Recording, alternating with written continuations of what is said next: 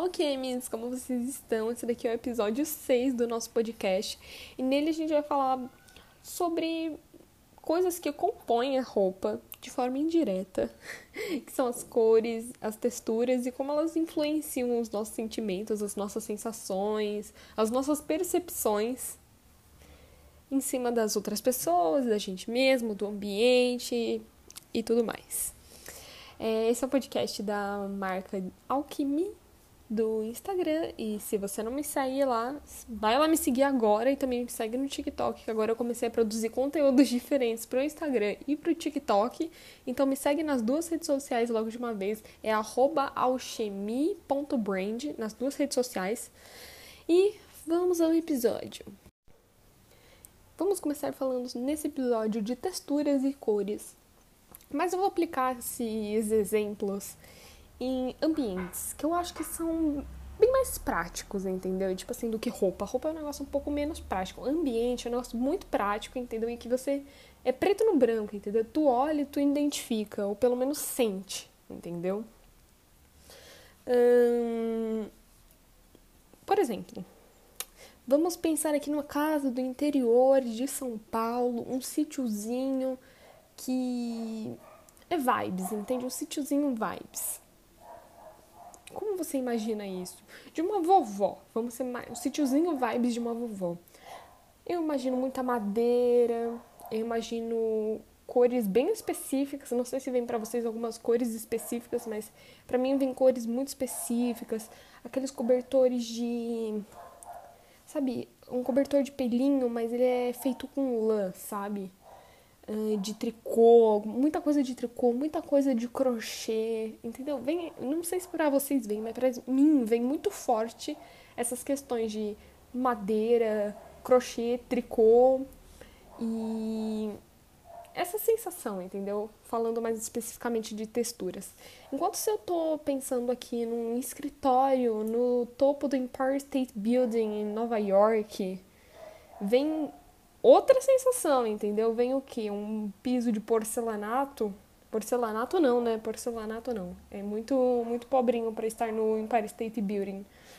Um piso de mármore ou de quartzo, bem liso, branco, branco, branco, entendeu? Branco, aquele branco, sem muitos veios.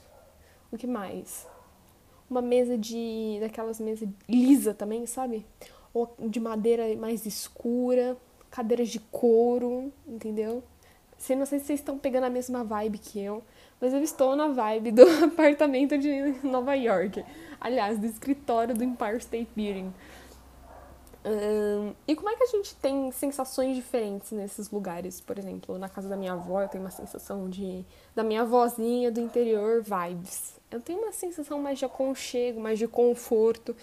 Enquanto no ambiente de trabalho, que eu citei aqui no Empire State Building, ele é mais formal, mais chiquezinho, entendeu? Pra...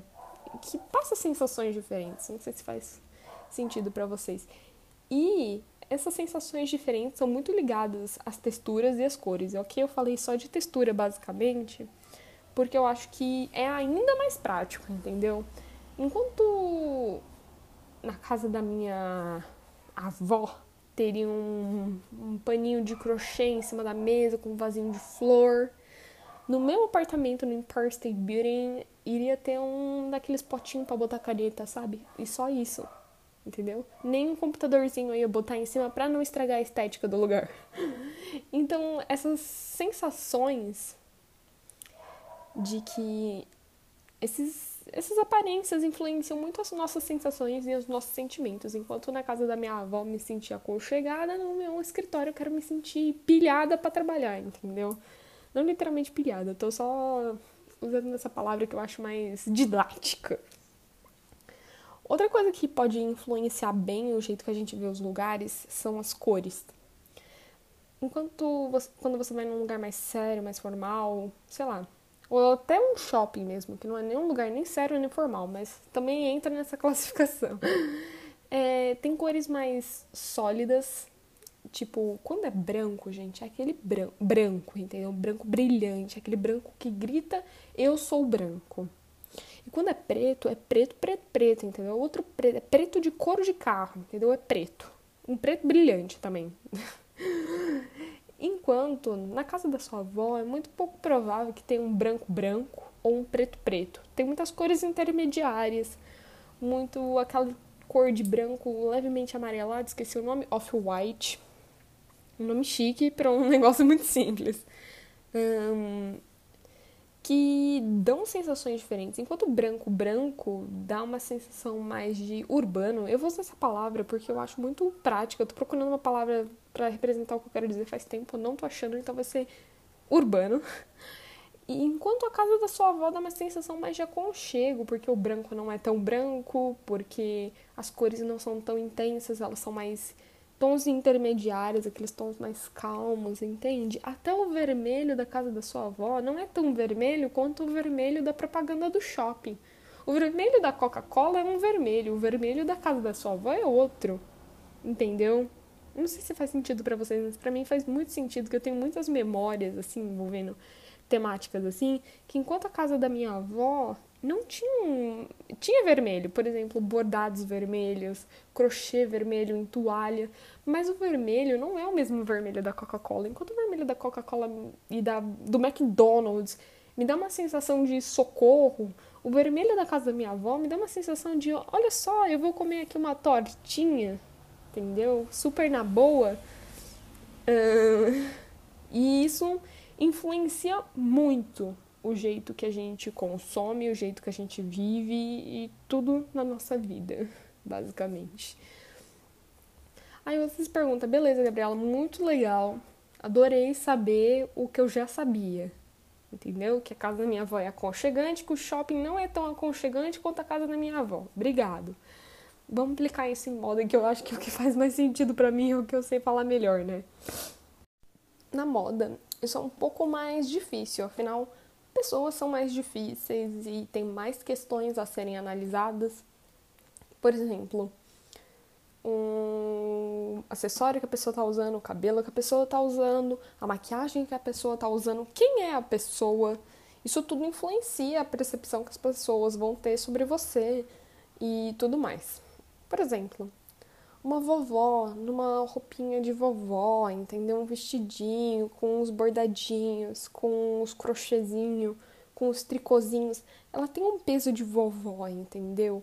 De senhora de idade, de, nossa, pessoa experiente, entendeu? Enquanto uma pessoa jovem usando as mesmas coisas vão ter um peso diferente, entendeu? Muita gente não estou falando que é, estou falando da percepção assim que algumas pessoas vão ter sobre, entendeu? Muita gente vai olhar e pensar que é brega, que é ultrapassado, que é, não deveria estar sendo usado naquele espaço, mesmo que quando ela olhe na avó dela, ela olhe e pense, putz, vovozinha, entendeu? Não é porque eu, de 18 anos, vou estar usando crochêzinho e coisinhas, sabe, fofinhas e tal, que eu vou ter o mesmo peso que uma senhora de 60, 70 anos usando aquele tipo de roupa. Ela vai ser ter visões diferentes sobre as pessoas usando o mesmo tipo de roupa. E isso acontece porque por causa de percepções que a gente tem de questões de idade, questões de gênero e tudo mais. Nem sei porque eu citei gênero aqui, mas tudo bem. É... E esse eu acho que é o primeiro ponto, entende? Tipo, é, nem tudo que você vê numa vovó e faz ela parecer fofinha e tal vai ter a mesma visão aplicada em você jovem. Eu sei que é um exemplo meio exagerado, talvez, não sei, mas é uma, um bo uma boa, assim. A mesma coisa vale para, por exemplo, roupas masculinas, você não vai ser vista como um homem é visto numa roupa masculina só porque você tá usando uma roupa masculina. Você sendo mulher, entendeu o que eu tô falando? Por exemplo, eu, mulher, estar vestida num terno masculino, não vai ter o mesmo. Não vão pensar e ver do mesmo jeito que quando vem um homem num terno masculino. Enquanto para mim as pessoas podem pensar que eu sou mais moderninha, mais tipo militante, quebrando padrões de gênero, uma, ver como uma pessoa jovem que vem para mudar as estigmas da sociedade sobre questões de gênero e blá blá blá. Quando elas verem um homem no mesmo, na mesma roupa, elas vão pensar, um homem normal. Entendeu? Então, essa é a primeira questão, sabe? Quem está vestindo? Quem é você? Quantos anos você tem? Qual o seu gênero? Como você se identifica? Quem você é? O jeito que você age, entende? Tipo, se você é uma pessoa que é mais espalhafatosa que nem eu, ou se você é uma pessoa mais na sua, entende? Isso vai afetar a visão que a pessoa tem sobre você, mesmo que você esteja com um determinado tipo de roupa. Um, o segundo ponto aqui, não sei se eu tô no segundo, terceiro, quarto, quinto ponto já, já me perdi nos pontos, é sobre textura. Toda roupa tem textura, tecidos têm textura, em geral. Existem tecidos que têm menos textura e tecidos que têm mais textura, como por exemplo, o jeans e a sarja, que para mim são um substituível pelo outro, entende? Tipo, um jeans e uma sarja são muito parecidos na minha cabeça, tipo, o jeito que eu uso e tudo mais. É... E eles vão ter pesos diferentes, porque o jeans ele é mais tradicional, eles têm mais textura, ele é mais normal, vamos dizer assim, entre aspas, entendeu? Enquanto uma sarja tem um conceito um pouco diferente, entendeu? É um tipo de tecido que as pessoas talvez usem bastante, mas não como substituto pro jeans, entende? Então as pessoas vão olhar aquilo e pensar, diferente, entendeu? Mais modernex, mais pra frentex, entendeu? Porque a sarja tem um pouco menos de textura que o jeans, ela é mais formal? Não, não é essa palavra. Ela é mais coisada que o jeans, não sei, não tem uma palavra. E o jeans é normal. Todo mundo usa jeans. Todo mundo que você já viu usa jeans. Mas nem todo mundo olha para uma calça e pensa, caraca, olha que calça de sarja, entendeu? Mas quando você usa jeans, todo mundo olha e pensa, caraca, uma calça jeans. Entendeu? Fez sentido? Mas é isso, basicamente. É... A questão de escolha de tecidos afeta essa percepção que as pessoas têm. Um jeans é visto como uma coisa mais normal, enquanto uma sarja é vista como uma coisa, ok, um pouquinho diferente. Porém, tem outro ponto que afeta isso tudo, que é design, modelagem e tudo mais, né? Essa calça jeans, apesar de calça jeans ser um negócio normal, uma calça jeans skinny ou uma calça jeans reta, que é, tá bem na moda agora, né? Um, vão ser olhadas na rua e vistas como, ok, normais. Pode até pensar, nossa, que modelagem legal, mas ainda assim vai ser vista como normal, entende? Quando eu digo normal, gente, não é uma coisa ruim, entendeu? É só uma coisa normal que a gente vê bastante, que as pessoas não não vai chamar tanta atenção assim, entendeu? É, não vejam como uma coisa negativa porque eu disse normal. Obrigado. É, em compensação, se você vê uma calça jeans super diferentona, pintada, descolorida, com cândida, sabe essas coisas assim, com um pouco de tinta, costurada toda diferentona, entendeu? Umas coisas assim, com uma costura na frente, em zigue-zague, um negócio mais nessa vibes, assim, bem louca. Você vai olhar para o mesmo jeans e pensar: meu, olha esse jeans! Meu Deus, que inovador, que diferente, entendeu? Apesar de ser um tecido muito tradicional, apesar de ser uma coisa muito normal, que a gente já viu muito, ela vai ser tratada de forma diferente. E você não vai ser visto como uma pessoa tão normal, e de novo, normal não é uma coisa ruim, quanto se você tivesse só com uma calça jeans, que, tipo assim, muitas pessoas têm, entendeu? Hum... Outro ponto aqui que vamos falar eu acho que também é o último, é sobre a cor do tecido, né? Se você tá usando um jeans que é mais escuro, vai ser visto como uma coisa mais normal. Em compensação, um jeans mais claro, uma coisa mais um pouco modernex, diferente, é vista como uma coisa mais pensada para jovem. Enquanto um jeans escuro, você olha e pensa, caraca, um jeans escuro. Mas pode ser um jeans escuro diferentão também, entendeu? Mas aí, se você olha o jeans escuro diferentão e o jeans claro diferentão, eles vão ter pesos diferentes. Aí depende da pessoa que tá usando, como tá usando, tudo mais. Resumindo tudo que, tudo que eu já falei aqui, né?